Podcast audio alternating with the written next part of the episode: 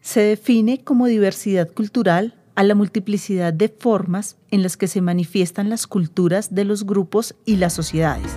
Estas expresiones se transmiten dentro de los grupos y de las comunidades. En este episodio de Educación en Alta Voz, estamos de fiesta, estamos de celebración. Bienvenidos. ¿Cómo se relaciona la diversidad cultural y la educación? Hoy daremos respuesta a esa pregunta y adicionalmente celebraremos que el 21 de mayo fue la fecha elegida por la UNESCO para celebrar que somos mejores como humanidad. La UNESCO nos indica que la diversidad cultural se manifiesta no solo a través de las diversas formas en las que se expresa el patrimonio cultural de la humanidad, no, también se enriquece gracias a las expresiones culturales, gracias también a las creaciones artísticas, a la producción, a la creación, a la difusión y al disfrute de todo lo que se refiere al arte y la cultura, incluso a través de la tecnología. Es por esto que los estudiantes, al tener el conocimiento de que existen personas y mundos diferentes a ellos, se crea un resalte y un mayor énfasis a los valores, valores tan importantes como el respeto, la tolerancia y la convivencia dentro de la escuela, que al igual que las materias básicas del conocimiento como la matemática, las ciencias naturales, la geografía, también son muy importantes implantarlos, impregnarlos en nuestros educandos. ¿Para qué? para que sean mejores seres humanos y conscientes de la construcción de una mejor sociedad. Es conveniente y urgente enseñar a valorar y destacar la riqueza a partir de las diferencias de cultura, de origen y de raza, independientemente si esta cultura, si este origen y si esta raza es la dominante, es decir, es la mayoritariamente aceptada dentro de una sociedad las minorías, sus culturas y sus tradiciones también son muy importantes. Bien lo ha dicho Subiría, que la educación multicultural debe construir sujetos educativos y para esto el componente de las culturas es supremamente fundamental.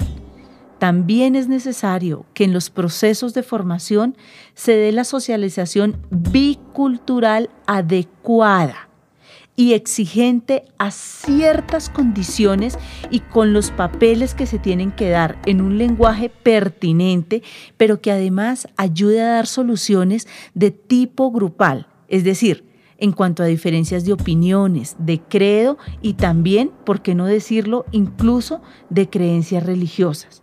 Es decir, la cultura es el puente que nos une, es el puente que nos fortalece como sociedad.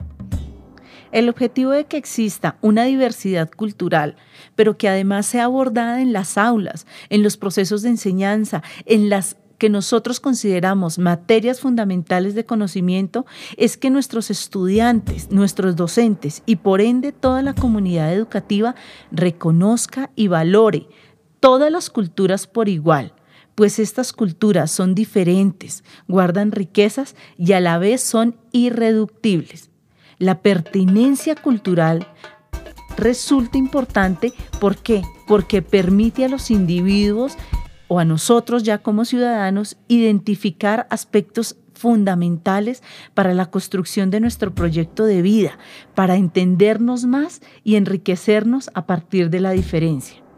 La apropiación de la diversidad cultural se refiere también a la habilidad global para saber apreciar las características distintas de los individuos, de los grupos y también que debemos adaptarnos en ciertos momentos a esas características, a esas fuentes potenciales que finalmente nos ayudan y nos fortalecen a mejorar en nuestra organización, en nuestro desempeño y en nuestras particularidades.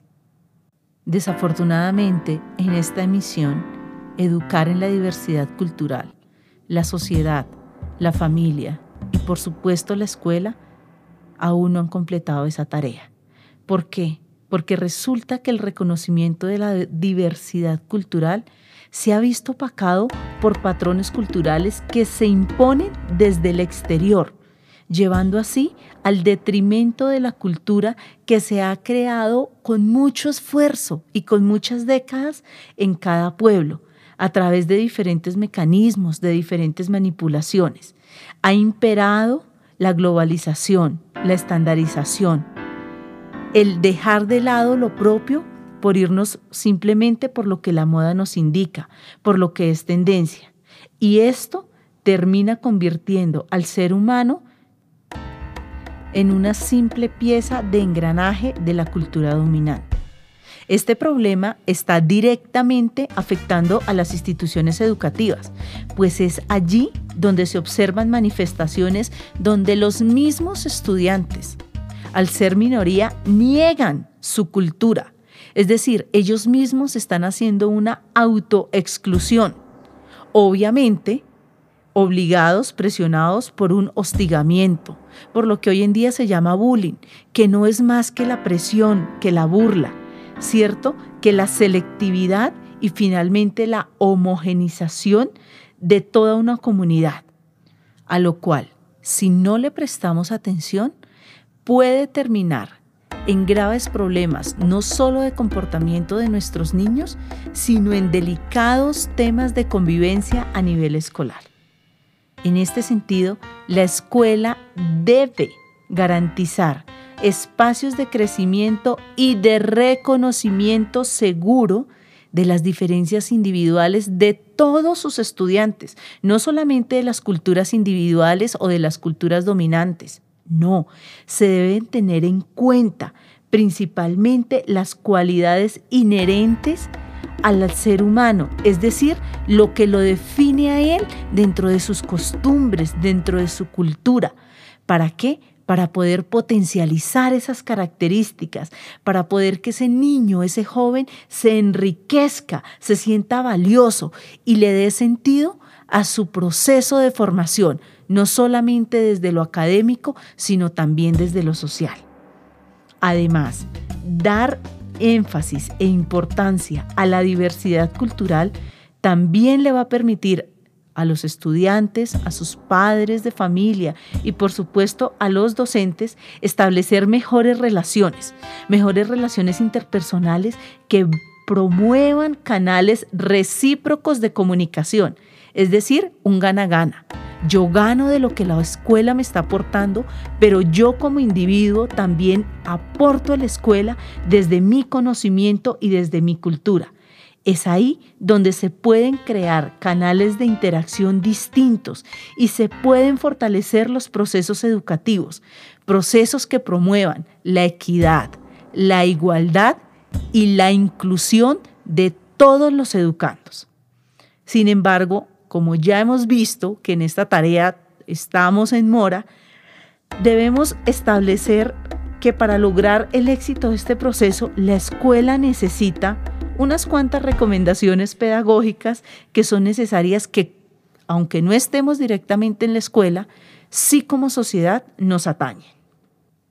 La segunda, y estaba muy directamente relacionada con los docentes, y es que en el aula se debe garantizar que el estudiante tenga la oportunidad de crear relaciones armónicas, respetuosas y de tolerancia con sus demás compañeros, es decir, crear una relación de par a par.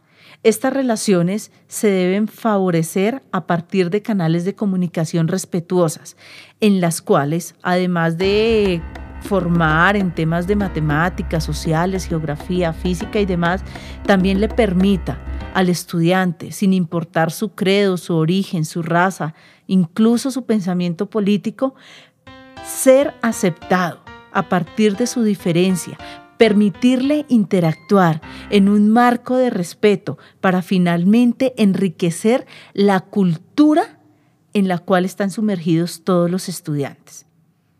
Un tercer aspecto es que la educación, para que tenga la diversidad cultural, también debe garantizar espacios de crecimiento. Esto significa que incluso desde la planeación escolar que se hace a inicio del año y que se revisa en cada periodo escolar, se debe tener en cuenta este aspecto. Se debe garantizar que los estudiantes puedan desarrollarse de manera integral en todas sus dimensiones, su dimensión social, su dimensión cognitiva, su dimensión ética, y así poder dar respuestas a qué, a los aspectos en los cuales se han visto involucrados incluso la negación de las identidades culturales. ¿Por qué? Porque si se incluye la diversidad cultural desde la planeación, sin lugar a duda, se van a mitigar aspectos como la discriminación, la exclusión y el ataque a población culturalmente minoritaria. Finalmente, la diversidad cultural debe ser un eje fundamental en la construcción de propuestas pedagógicas. Si en el anterior punto hablábamos de la formación integral del estudiante, no se puede construir una propuesta pedagógica sin mirar el ser de manera completa. ¿De qué sirve un estudiante muy pilo en matemáticas si no respeta, si no valora y si no es tolerante. Y la prueba está en los datos históricos que tenemos. Recordemos que quien creó la fórmula de la bomba atómica jamás pensó hacer ese daño tan grande a la humanidad. Él no pensó que la misma raza humana pudiera atentar contra su propia raza. Entonces eso sucede con nosotros. Si en el aula encontramos población culturalmente minoritaria, cómo se aborda el respeto y el valor de esa cultura. Eso lo, lo debe pensar la escuela incluso desde la planeación, no simplemente cuando los estudiantes ya están en aula. Y para eso es muy importante el proceso de sensibilizar a directivos, a docentes y a padres de familia. En conclusión, la diversidad cultural es muy importante. ¿Por qué?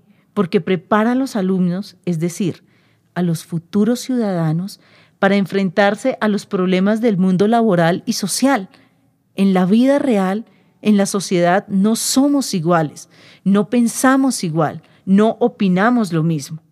Al desarrollar estas habilidades, tolerancia, respeto, comprensión, entre muchas otras, estamos garantizando la multiculturalidad la cual le va a servir a nuestros educandos para desarrollarse muchísimo mejor en un medio que les va a demandar cada día más habilidades del siglo XXI o incluso las que se llaman habilidades blandas, que simplemente es llevar al estudiante a tomar conciencia de sí mismo, del medio en el que se desarrolla, a ser una persona consciente que de él dependen no solamente sus actos, sino también depende el medio en el que se rodea y así poder tener un mejor desempeño. Por tanto, cada persona, aunque seamos un mundo distinto, estamos inmersos en procesos similares, en procesos de mejoramiento, en procesos de crecimiento, en donde la tolerancia, la flexibilidad, el saber escuchar son tipos de alternativas que nos llevan a ser mejores en nuestro pensar, en nuestro hablar, en nuestro actuar, de acuerdo no solo a nuestras necesidades, sino a las necesidades que el presente y el futuro nos demandan. Muchas gracias.